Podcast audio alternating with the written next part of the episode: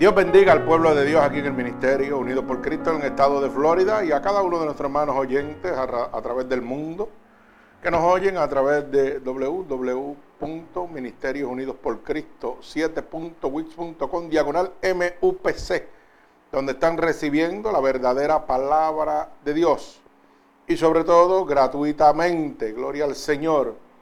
Un gozo y un privilegio en este momento poder llevar esta palabra de salvación y arrepentimiento a cada uno de nuestros hermanos alrededor del mundo. Gloria al Señor. Así que nos gozamos en el nombre poderoso de Jesús de tener la oportunidad nuevamente y el privilegio de poder llegar a ustedes con la verdadera palabra de Dios. Así que en este momento he titulado esta predicación El siervo que oye. Repito, el siervo que oye. Y lo vamos a ver en el libro Primera de Samuel, capítulo 3, verso 1 al verso 20. Repito, el siervo que oye. Primera de Samuel, capítulo 3, del verso 1 al verso 20. Así que en este momento vamos a orar por esta poderosa palabra. Señor, con gratitud estamos delante de tu presencia para que seas tú en este momento tomando esta poderosa palabra y enviándolo como una lanza, atravesando corazones y costados, pero sobre todo rompiendo todo yugo y toda atadura que Satanás, el enemigo de las almas, ha puesto sobre tu pueblo a través de la divertización del Evangelio. Te pedimos que nos uses como canal de bendición, que seamos un instrumento útil en tus manos y que a través de esta poderosa palabra sigan convirtiéndose miles y miles de almas alrededor del mundo, ya que esta palabra es enviada gratuitamente para la salvación de la humanidad. Te lo pedimos en el nombre poderoso de Jesús y el pueblo de Cristo dice amén. Bendecimos el nombre de Dios. Así que en este momento vamos a dar lectura a la poderosa palabra de Dios que se encuentra, en, repito, en el libro Primera de Samuel, capítulo 3, del verso 1 al verso 20. Y dice así la palabra de Dios en el nombre del Padre, del Hijo y del Espíritu Santo, y el pueblo de Cristo continúa diciendo amén. El joven Samuel ministraba a Jehová en presencia de Elí. Y la palabra de Jehová escaseaba en aquellos días. No había visión con frecuencia. Y aconteció un día que estando Elí acostado en su aposento, cuando sus ojos comenzaban a oscurecerse, de modo que no podía ver, Samuel estaba durmiendo en el templo de Jehová, donde estaba el arca de Dios. Y antes que la lámpara de Dios fuese apagada, Jehová llamó a Samuel. Y él respondió, heme aquí. Corriendo luego fue Elí y dijo, heme aquí, ¿para qué me llamaste? Y Elí le dijo, yo no he llamado, vuelve y acuéstate. Y él volvió y se acostó. Y Jehová volvió a llamar otra vez a Samuel. Y llevándole y levantándose Samuel, Vino Elí y dijo, heme aquí, ¿para qué me has llamado? Y él dijo, hijo mío, yo no he llamado, vuelve y acuéstate. Samuel no había conocido aún a Jehová, ni la palabra de Jehová le había sido revelada. Jehová pues llamó la tercera vez a Samuel, y él se levantó y vino Elí y dijo, heme aquí, ¿para qué me has llamado? Entonces entendió Elí que Jehová llamaba al joven. Y dijo Elí a Samuel, ve y acuéstate. Y si te llamare, dirás, habla Jehová, porque tu siervo oye. Así fue Samuel y se acostó en su lugar. Y vino Jehová y se paró y llamó como las otras veces, Samuel, Samuel. Entonces Samuel dijo, habla porque tu siervo oye. Y Jehová dijo a Samuel, he aquí, haré yo una cosa en Israel, que a quien la oyere le retiñarán ambos oídos. Aquel día yo cumpliré contra Elí todas las cosas que he dicho sobre su casa desde el principio hasta el fin. Y le mostraré que yo juzgaré su casa para siempre por la iniquidad que él sabe, porque sus hijos han blasfemado a Dios y él no ha estorbado. Por tanto, yo he jurado a la casa de Elí que la iniquidad de la casa de Elí no será expiada jamás, ni con sacrificios ni con ofrendas. Samuel estuvo acostado hasta la mañana y abrió las puertas de la casa de Jehová. Y Samuel temía descubrir la visión a Elí. Llamando pues a Elí, Elías Samuel le dijo, hijo mío, Samuel. Y él respondió, heme aquí. Elí dijo, ¿qué es la palabra que te habló? Te ruego que no me la, ocur me la escubras. Así te haga Dios y aún te añada. Si me encubrieres palabra de todo lo que habló contigo. Samuel se lo manifestó todo sin encubrirle nada. Entonces él dijo, Jehová es, haga lo que bien le pareciere. Samuel creció y Jehová estaba con él y no dejó caer a tierra ninguna de sus palabras. Y todo Israel desde Dan hasta Bersebea conoció que Samuel era fiel profeta de Jehová. El Señor añada bendición a esta poderosa palabra de Dios. Bendecimos el santo nombre de Dios por esta poderosa palabra. Fíjese que titulé esta predicación El siervo oye, como comentaba al principio, porque en este momento hay muchos Elí en este momento en el mundo, en el pueblo de Dios también. Gente que conocen, oyen, pero siguen de acuerdo a sus iniquidades y de acuerdo a su consuficiencia. No quieren dejar ese camino de iniquidad. Así que vemos que de la misma manera que el Señor se le reveló a Samuel para mostrarle la iniquidad que llevaba su padre Elí y sus hijos y sobre el castigo también que iban a recibir.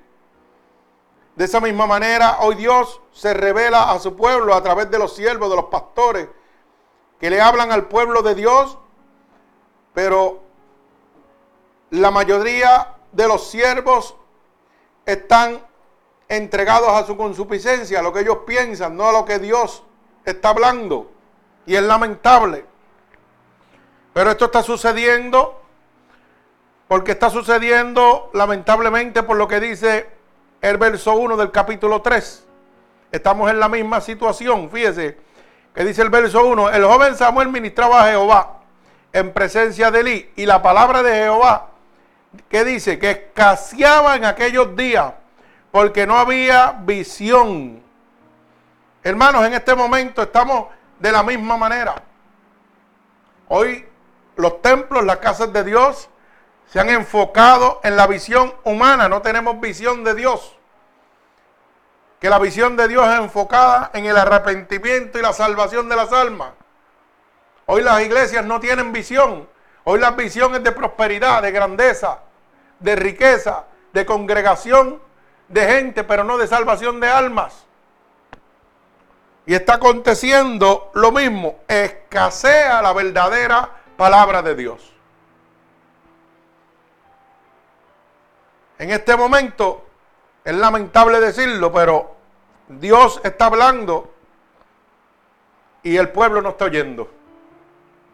Dios ha hablado siempre de los juicios, de los decretos, de los estatutos establecidos, de las profecías que han de venir antes de su venida. Todas estas profecías se están cumpliendo y el pueblo de Dios no quiere oír. Quieren seguir como Elí, en sus iniquidades y de acuerdo a lo que ellos piensan. A mí no me importa lo que Dios haya dicho en la palabra. Eso es lo que dice el pueblo de Dios. Vienen a la iglesia y se abujen. Cuando le hablan palabra de Dios verdadera. ¿Mm? ¿Cómo es eso? Pero entonces van a una casa por ahí, que es un, club social.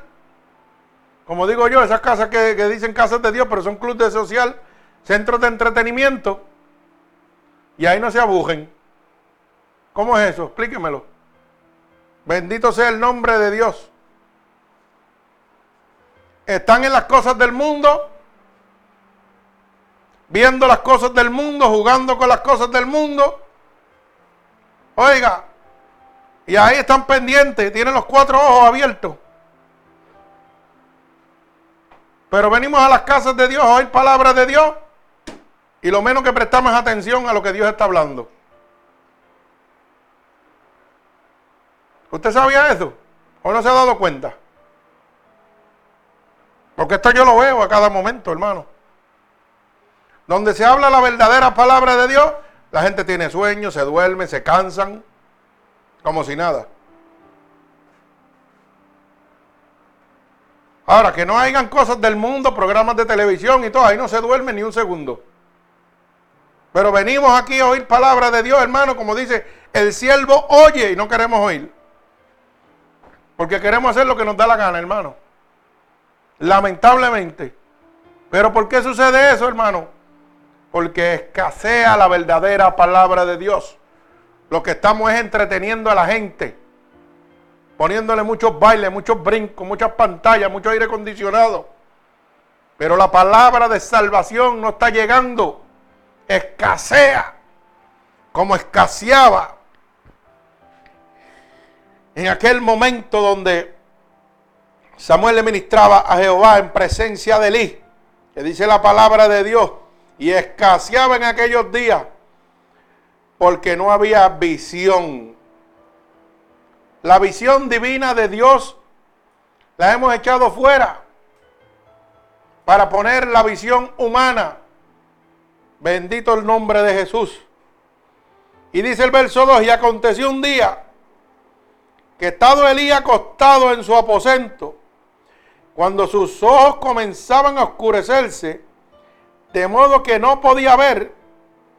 Samuel estaba durmiendo en el templo de Jehová, donde estaba el arca de Dios. Y antes que la lámpara de Dios fuese apagada, dice la palabra que Jehová llamó a Samuel. Y Samuel respondió, heme aquí. Jehová llama a Samuel por primera vez. Y Samuel, sin saber quién le está hablando, dice, heme aquí. Y dice la palabra, que corriendo fue a donde su padre, a donde Elí, y le dijo, heme aquí, ¿para qué me llamaste? O sea que a pesar de que tenía sueño, que estaba cansado, que estaba durmiendo, estaba qué? Presto para el llamado. Y fíjese que era Jehová que lo estaba llamando. Y había tanta disponibilidad de Samuel que fue corriendo a su padre creyendo que Elí era el que lo estaba llamando. Y le dice, padre, ¿para qué me has llamado? Heme aquí, aquí estoy. ¿Qué, ¿Qué necesitas de mí? Hoy en día eso escasea en los siervos de Dios. Dios los llama por las mañanas, de noche, de madrugada. Y es más fácil virarse para el otro lado que decirle, Jehová, heme aquí, ¿para qué me necesita?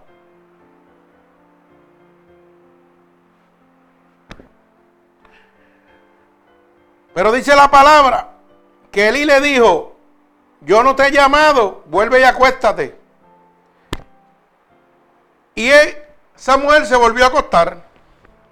Jehová volvió a llamar otra vez a Samuel Y levantándose Samuel, vino otra vez donde su padre Elí y le dijo, heme aquí, has llamado. Y él dijo, hijo mío, yo no te he llamado, vuelve y acuéstate por segunda vez. Samuel no había conocido aún a Jehová, ni la palabra de Jehová había sido revelada a él. Todavía Dios no le había dicho cuál era el propósito. Jehová lo primero que hace es hacerte un llamado. Un llamado el cual todavía tú no tienes conocimiento alguno para qué Dios te está llamando. Pero es un llamado predestinado por Dios. Un llamado el cual Dios ya tiene un propósito para tu vida. Fíjese que usted tiene que poner esto en su mente. Elí es el padre. Pero ¿por qué Dios no llama a Elí y llama a su hijo? ¿Qué vio Dios en Elí, en Samuel, que no vio en Elí? La disponibilidad, la sinceridad, que Samuel estaba dispuesto. Y decía, yo en mi mente decía así, Samuel puede levantarse, pienso yo, que sería el mismo pensamiento, ¿verdad?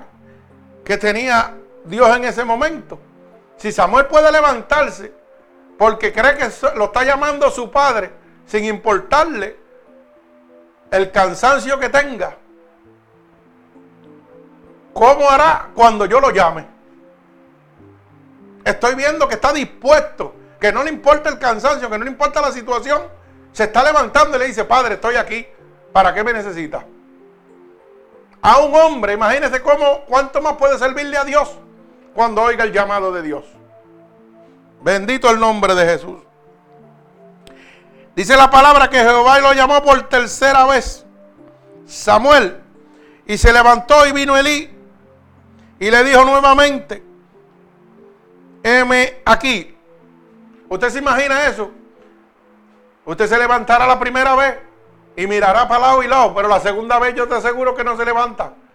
Y menos la tercera dice, yo estoy soñando, olvídate de eso. Pero por tercera vez Samuel fue llamado por Jehová. Y volvió Eli y le dijo que él no lo había llamado. Y dijo Elías, dame, ve y acuéstate. Y si te llamare, Nuevamente dirás, habla Jehová porque tu siervo te oye. Y así fue Samuel y se acostó en su lugar. Y vino Jehová y se paró. Llamó como las otras veces a Samuel. Entonces Samuel le contestó, habla porque tu siervo oye. Fíjese que en tres ocasiones corridas lo llamó el Señor y él pensaba que era su padre. Quiere decir que había mucha disposición de su corazón y mucha obediencia. Y Dios sabía que si Samuel era tan obediente para levantarse tres veces creyendo que era su padre el que lo llamaba, imagínese usted cuán obediente podía ser Samuel cuando Dios lo llamara. Bendito sea el nombre de Jesús. Hermano, eso es lo que hemos perdido. La disposición al llamado de Dios. Lamentablemente el pueblo de Dios está muerto. Dios llama y nadie quiere oírlo. Estamos tan acostumbrados a todas las cosas de este mundo que no tomamos en cuenta el llamado de Dios.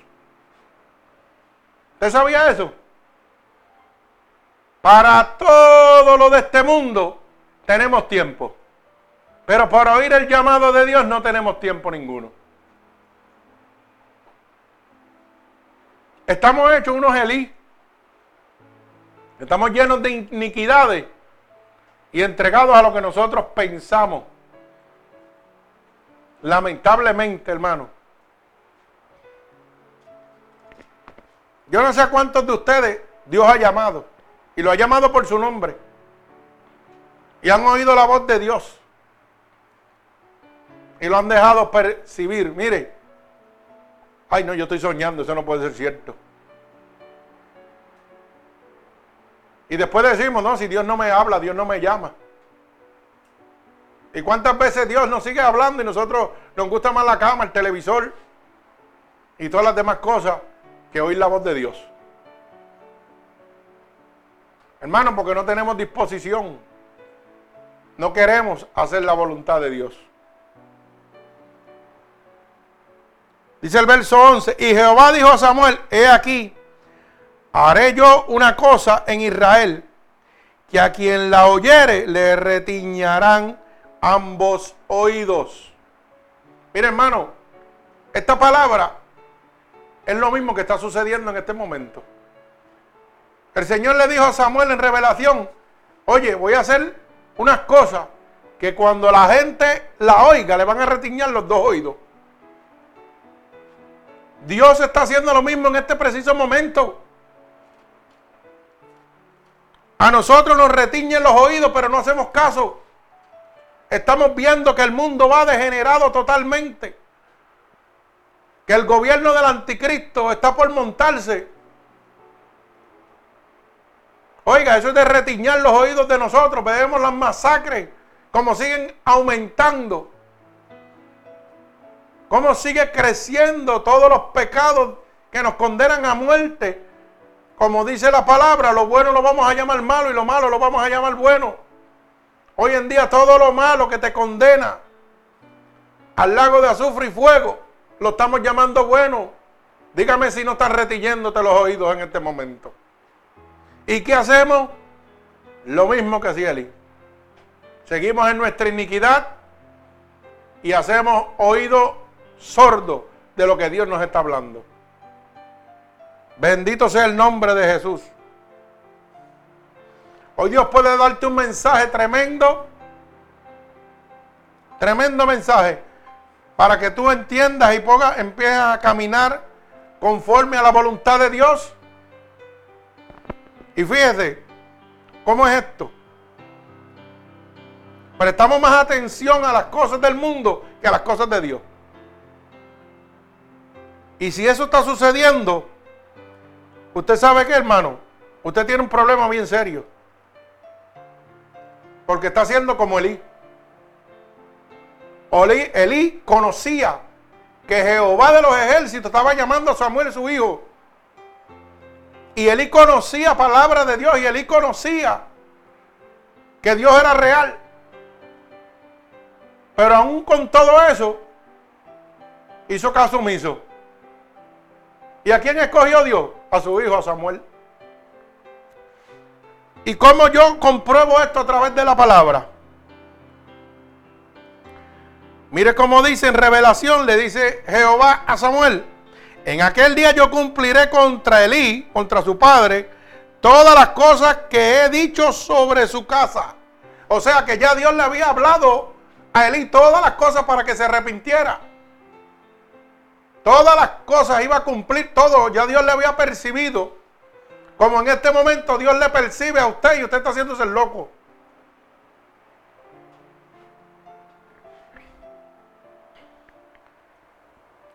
Y dice la palabra, todas las cosas que le había dicho desde el principio hasta el fin. O sea, que no hay un lazo de pérdida.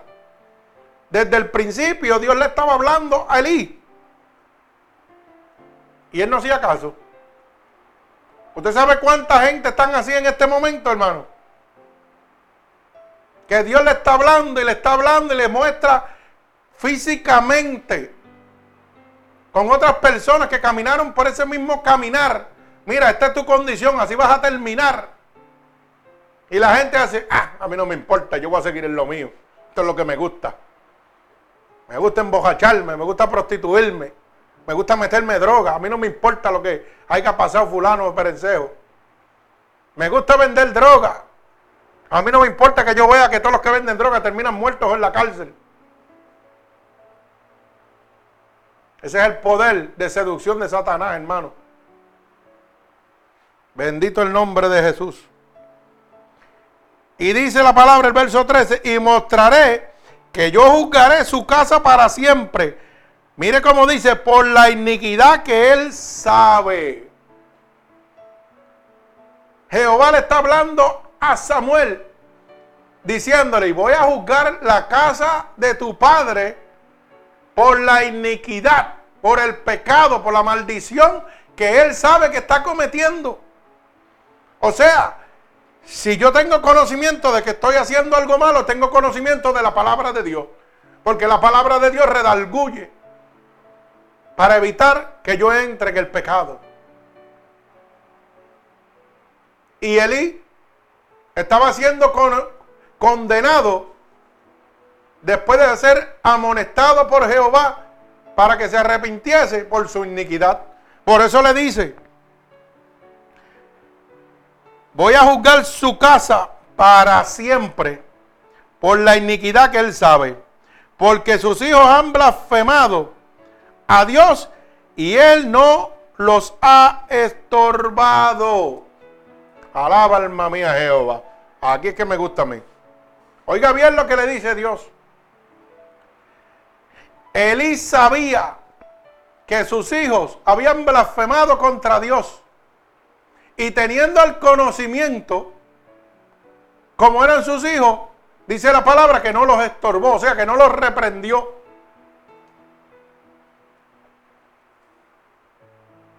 Que muchos hermanos y que muchos cristianos que dicen que son cristianos andamos en el mismo camino. ¿Qué usted cree? Porque muchos de nosotros decimos que somos cristianos, pero vemos a nuestros hijos perdiéndose y no los reprendemos, ni le decimos, mira, eso está mal. Y todo lo tapamos con que ellos son grandes y ya, pues, olvídate, ellos tienen su vida aparte. Pero fíjese lo que le pasó a Elí. El juicio de Dios vino sobre Elí por no reprender a sus hijos, porque sabía que sus hijos se iban a condenar al infierno. Ellos, él tenía la verdad en sus manos y se la cayó. Y yo me imagino que eso pasará como pasa ahora. Ay, es que yo no quiero que mis hijos se enojen conmigo. A mí no me importa, mejor es que ellos tomen su decisión y eso es problema de ellos. Pero usted tiene la verdad, ellos no. Ellos están viviendo en el engaño. Y eso mismo decía Eli. Ellos están en su iniquidad, yo conozco la verdad, pero es mejor yo tenerlos al lado mío que me amen y quieran y se los lleve el diablo y que después Dios me juzgue. Por eso me impactó esta palabra. Porque esto lo estamos viviendo en este momento. Cristianos blandengues que todavía no conocen la realidad del Evangelio, hermano. Mire, hermano, usted es un embajador de Dios para enviar la noticia de la nueva salvación, la nueva era de salvación a través de nuestro Señor Jesucristo. Dios no lo salvó a usted para que usted se salve y los demás se pierdan. Es para que usted entregue este evangelio mucho más a los perdidos, mucho más a sus seres queridos que están cerca de usted. Pero los vemos perder y mire, no nos importa, nunca le hablamos duro. Porque yo prefiero que no se enoje y que se lo lleve el diablo a que se enoje y se salve. Alaba alma mía Jehová. Eso nos gusta mucho, pero hay que gozárselo. Porque no lo estoy, no estoy exponiéndolo yo de mi parte, lo está mostrando la palabra aquí claramente. Un conocedor de la palabra como Elí, en vez de en mostrarle directriz a sus hijos, mostrarle el camino de la salvación, los dejó que se perdieran. Y dice la palabra que qué? Que Jehová trajo qué? Castigo contra toda su casa, contra sus hijos y contra él. Alaba alma mía Jehová. Así que piense bien cómo estamos en este momento. Repito, y le mostraré que yo juzgaré a su casa para siempre por la iniquidad que él sabe, porque sus hijos han blasfemado a Dios y él no lo ha estorbado, o sea, no los ha reprendido. Por tanto, yo he jurado a la casa de Elí, que la iniquidad de la casa de Elí no será espiada jamás. Oiga bien lo que dice. Jehová dice que ha jurado que la iniquidad, que el pecado que están cometiendo los hijos de Elí, nunca iban a ser perdonados. Así que mire a ver la encomienda que Dios está poniendo con sus hijos. Ay, santo. Y dice más, por tanto yo he jurado que la casa de Eli, que la iniquidad de la casa de Eli no será espiada jamás, ni con sacrificio, ni con ofrenda. O sea que no va a haber nada que usted pueda hacer para que sus hijos se salven. Lo único que usted puede hacer es hablarle con la verdad que usted conoce para que ellos sean salvos aunque se enojen. Así que usted sabrá lo que va a hacer. Hermano, Cristo está a la puerta, Cristo viene. Esto no es un juego. Y es triste que usted se pierda por no llevar el Evangelio de Dios. Así que Dios no lo ha llamado a usted para ser un vaso inútil, para ser un vaso sucio, sino lo ha convertido en una luz. Dios no enciende una lámpara para ponerla debajo de un anamut, sino para que alumbre el mundo. Dios no le ha enseñado el camino a la salvación porque usted lo guarde por usted. Es para que los demás sean salvos por usted. Por eso es que usted tiene un testimonio del poder de Dios. Dice la palabra. Y Samuel estuvo acostado hasta la mañana y abrió las puertas del arca de Jehová. Y Samuel temía descubrir la visión Elí. Cuando Samuel se levantó del templo de Dios, tenía miedo de decirle a su padre lo que Dios le había revelado que iba a suceder. Bendito sea el nombre de Jesús. Llamando pues Elí a Samuel, le dijo, hijo mío Samuel, y él respondió, heme aquí. Y Elí dijo, ¿qué es la palabra que habló? te ruego que no me la encubras. Así te haga Dios y aún te añada si me encubres palabra de todo lo que habló contigo. Elí le estaba diciendo a Samuel, a su hijo, cuéntame todo lo que Dios te dijo. Y no me ocultes nada. Porque si tú me ocultas algo, que así mismo haga Dios contigo lo que Dios te ha dicho que va a hacer conmigo. Ay, santo. Bendito sea el nombre de Jesús. Y dice la palabra que Samuel le manifestó todo, o sea, le dijo todo sin encubrirle nada. Entonces él dijo, Jehová es, Jehová haga bien, le pareciere, lo que a él le pareciere.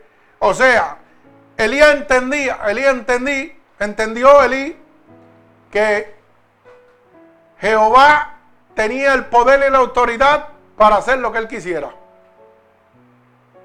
Cuando él sabía que Samuel le estaba contando el sueño que Dios le había revelado a él de lo que iba a suceder con su casa, que la iniquidad, los pecados de su casa no iban a ser exterminados ni con ofrenda ni con sacrificio. O sea que iba, a haber una condena.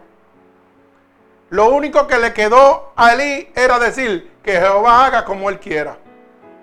Fíjese, reconociendo que Dios tenía todo el poder y toda la autoridad y que él había fallado delante de Jehová por no haber corregido su casa. Entonces nosotros queremos que la palabra de Dios se cumpla. Cree en el Señor Jesús, tú y tu casa han de ser salvos. Pero no hacemos nada para que nuestra casa sea salva. Dejamos que nuestra casa se pierda. Ay, santo, mi alma alaba a Dios. Y Samuel creció y Jehová estaba con él. Y esto es muy importante.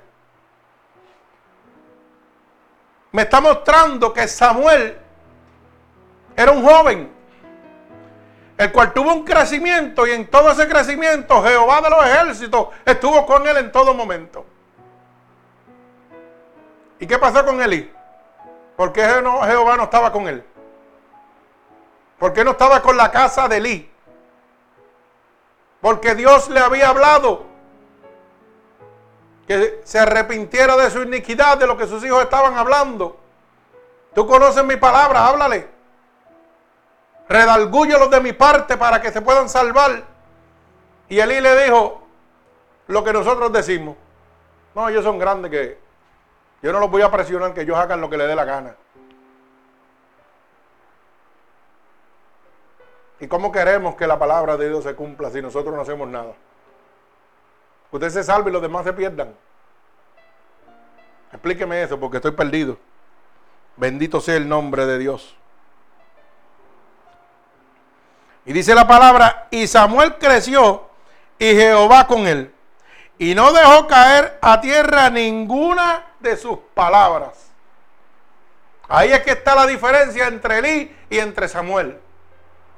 Ahí es que está la diferencia entre un cristiano y entre un religioso. El cristiano no deja caer a tierra ni una sola palabra de Dios. Toda la lleva en obediencia. El religioso la oye pero no la pone en práctica. Y si la pone en práctica, la pone en práctica para azotar a los demás, pero los suyos no. Cuando son sus hijos, sus primos, sus hermanos, sus tíos, sus padres, ahí no ponen en práctica la palabra. Pero cuando es alguien de afuera, se vuelven locos hablándole de la palabra. Ahí es que está la verdadera diferencia, hermano. Lo blanco es blanco y lo negro es negro. No es bon. Esto es blanco o negro, lamentablemente. Por eso dice la palabra de Dios claramente que solo los valientes van a arrebatar el reino de Dios. Los cobardes se van a perder. Y cuando usted hace como Elí, que lo que hace es amamantar el pecado en vez de rectificarlo, usted es un cobarde. Porque no cree en el poder de Dios. Y todo Israel, desde Dan hasta Berseba, conoció que Samuel era fiel profeta de Jehová. Palabra importante.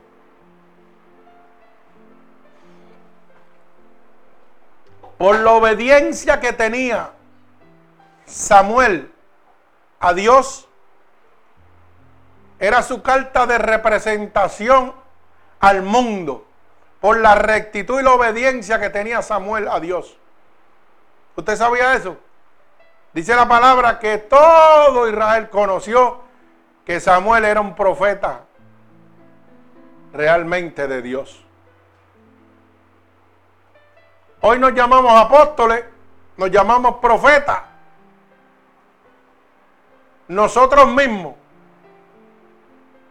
Nosotros nos damos puestos, pero el pueblo de Dios no nos conoce como eso. El verdadero pueblo de Dios que conoce a un siervo de Dios Oiga, el siervo de Dios no tiene que ponerse título. Dios lo exalta. Dice la palabra que el que se humilla, Dios lo exalta. Y el que se exalta, Dios lo humilla.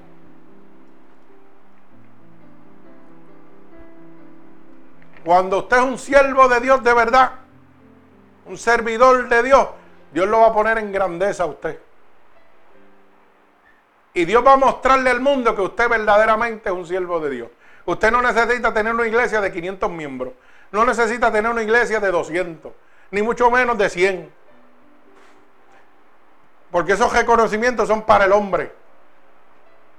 Por eso que en su mente todo el tiempo está la mentalidad mediocre del hombre.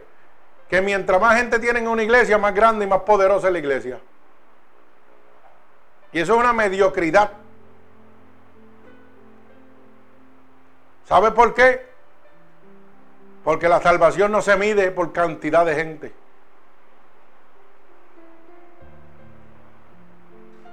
Hay pastores que tienen 200, 500, mil miembros, yo no sé ni cuántos tienen.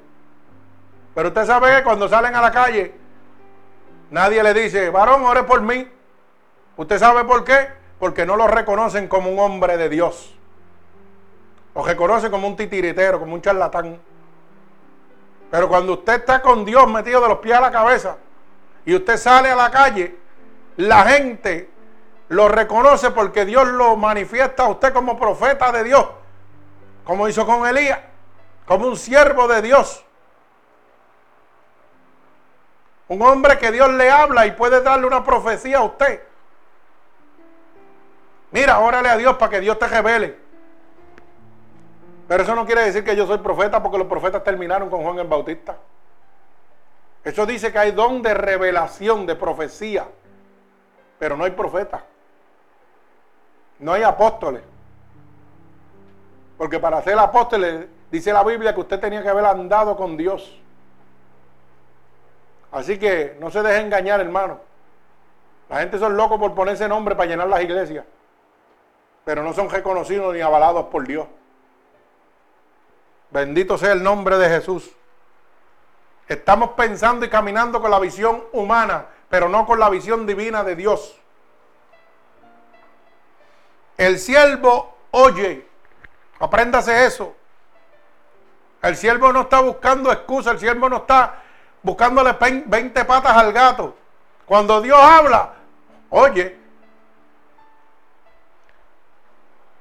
tu siervo oye, decía quién? Samuel. Verso 9, lo dice claramente. Jehová llamó por tercera Dice, y dijo, perdón, y dijo Elías Samuel, ve y acuéstate y te llamaré. Y dirás a Jehová por tu siervo, oye, el siervo de Dios, oye.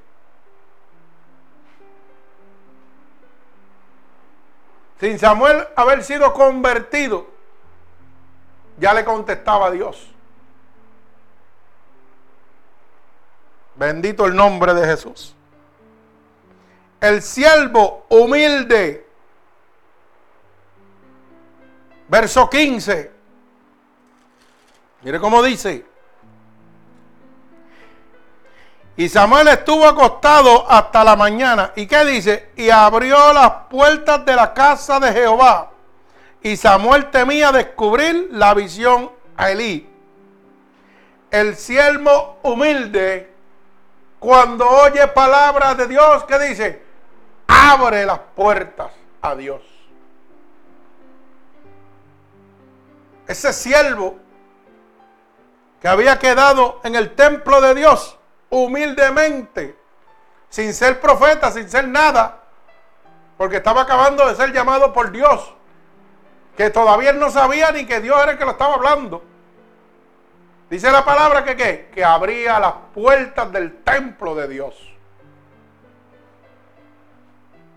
Mi alma alaba al Señor. El siervo diligente responde diciendo, heme aquí. Un siervo de Dios que es diligente todo el tiempo le va a decir a Dios, no me importa lo que sea, heme aquí, aquí estoy, envíame. Yo soy.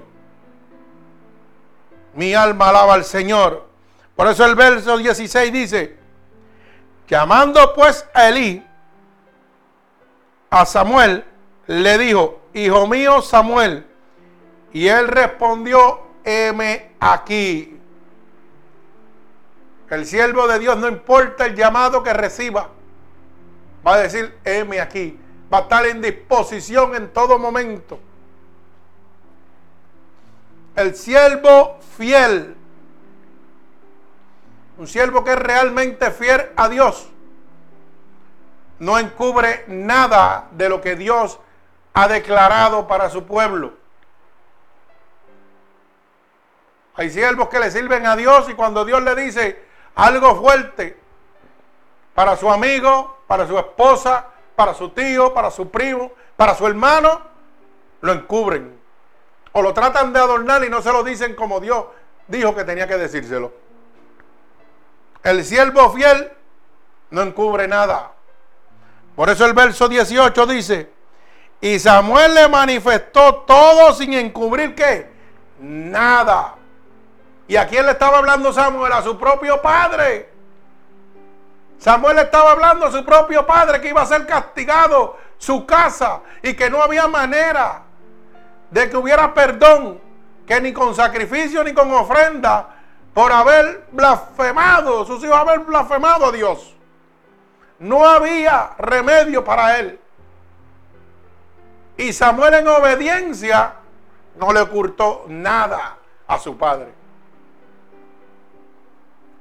O sea, que un verdadero siervo de Dios no encubre la verdad. Sin importar los lazos familiares o de amistad que lo unan a usted. El siervo que hacía progresos. Ese era Samuel. ¿Por qué hacía progreso? Porque la palabra dice que creció y Jehová que estuvo con él. Solo dice el verso 19. Y Samuel creció y Jehová estaba con él y no dejó caer a tierra ninguna de sus palabras. O sea que ese siervo para crecer, él lo, tiene que hacer lo mismo que usted tiene que hacer. Recibir la palabra de Dios, atesorarla y no dejar caer ni una de ellas. El siervo privilegiado. ¿Por qué Samuel era un siervo privilegiado. Muy sencillo, hermano. Verso 19 nuevamente. Dice, y Jehová que estaba con él. Cuando usted es obediente a Dios, usted se convierte en un siervo privilegiado porque Jehová está con usted en todo momento. No es de jato en jato, es en todo momento el siervo poderoso. ¿Por qué es usted un siervo poderoso, hermano? ¿Cómo usted se convierte en un siervo poderoso? Cuando no deja caer a tierra ninguna de las palabras de Dios. ¿Por qué? Porque Jehová está con usted en todo momento. Y dice, ¿quién contra ti si yo estoy contigo?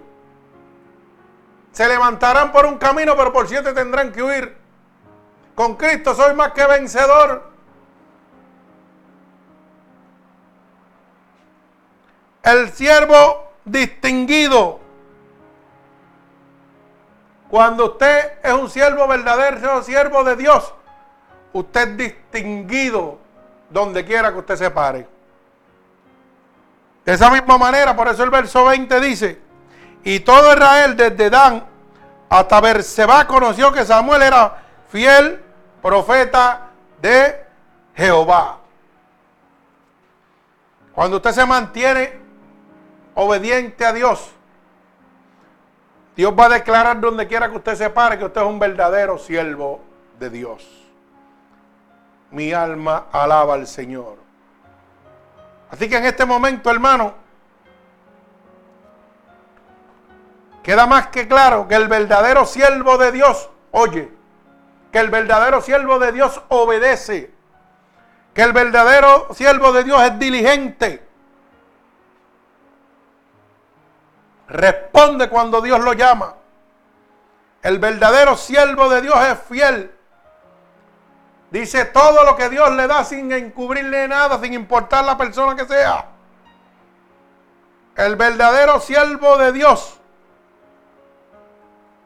recibe privilegio porque Jehová está con él en todo momento. El verdadero siervo de Dios tiene poder.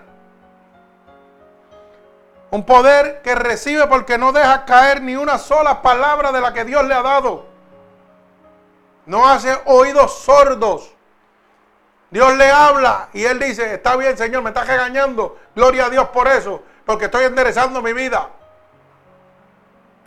No que cuando Dios le habla, lo primero es que monta la cara, o se van del templo, o se van para otro lado, o no vienen, o se enojan con el pastor, o se enojan con la hermana, porque Dios le habló a través de la hermana o del hermano. Ese es el verdadero siervo de Dios. Reconoce el poder y la autoridad de Dios. Cuando Dios le habla, no se enchisma, hermano. Lo que hace es que se convierte en obediente y dice, gracias Señor porque me estás enderezando para que yo me salve. Bendito sea el nombre de Jesús. El verdadero siervo de Dios no deja caer ni una sola palabra de la que Dios le ha entregado. Y el verdadero siervo de Dios va a ser distinguido donde quiera que se pare. No necesita decir yo soy. Dios lo presenta como tal donde quiera que llega. No necesita un gabán de 500 dólares, 1000 dólares, no necesita prenda. No necesita una iglesia grande. Porque Dios lo distingue donde quiera que usted va.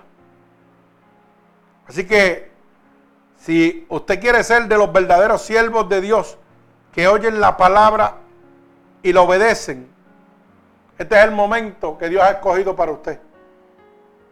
Y lo único que tiene que repetir es conmigo. Señor, he entendido tu palabra. Por mucho tiempo había oído tu palabra, pero no hacía caso de ella. Así que te pido que me perdones en este momento por cada uno de mis pecados y transgresiones que he cometido a conciencia o inconscientemente. Hoy reconozco que tú tienes todo poder y toda autoridad.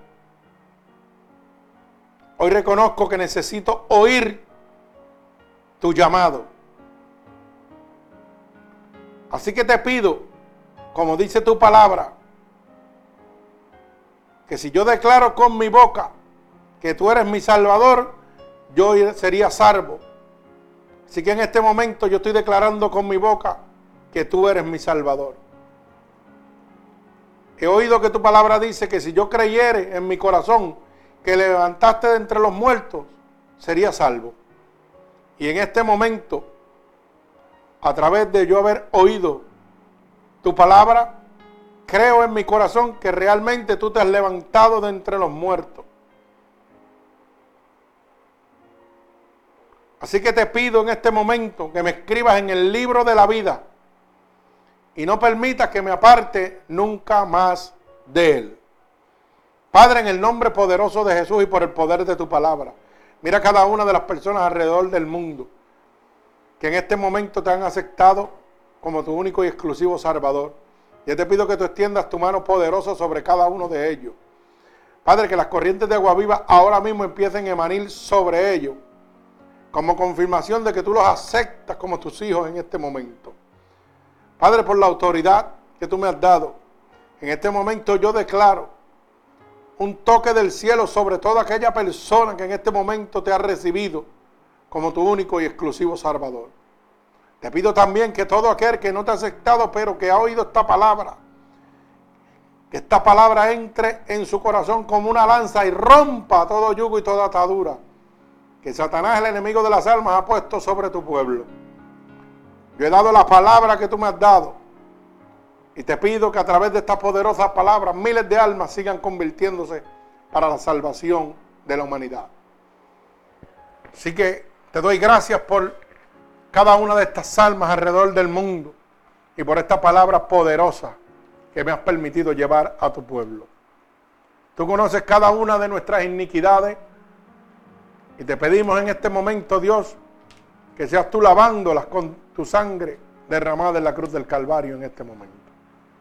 Lava también a cada uno de mis hermanos oyentes para que puedan recibir, Padre, ese camino hacia la salvación. Ya que tu palabra dice que tú eres el camino, la verdad y la vida y nadie podrá llegar al cielo si no es a través de ti. Te doy gracias en este momento por cada una de estas almas y te pido que las ate con cuerdas de amor a ti. Que el Señor me los bendiga. Así que cada uno de ustedes, si esta predicación ha transformado su vida, puede hacérsela llegar a las demás personas a través de Ministerios Unidos por Cristo 7.wix.com diagonal MUPC. Ahí encontrará esta predicación y todas las anteriores. También puede dejar su mensaje para nosotros orar por ello.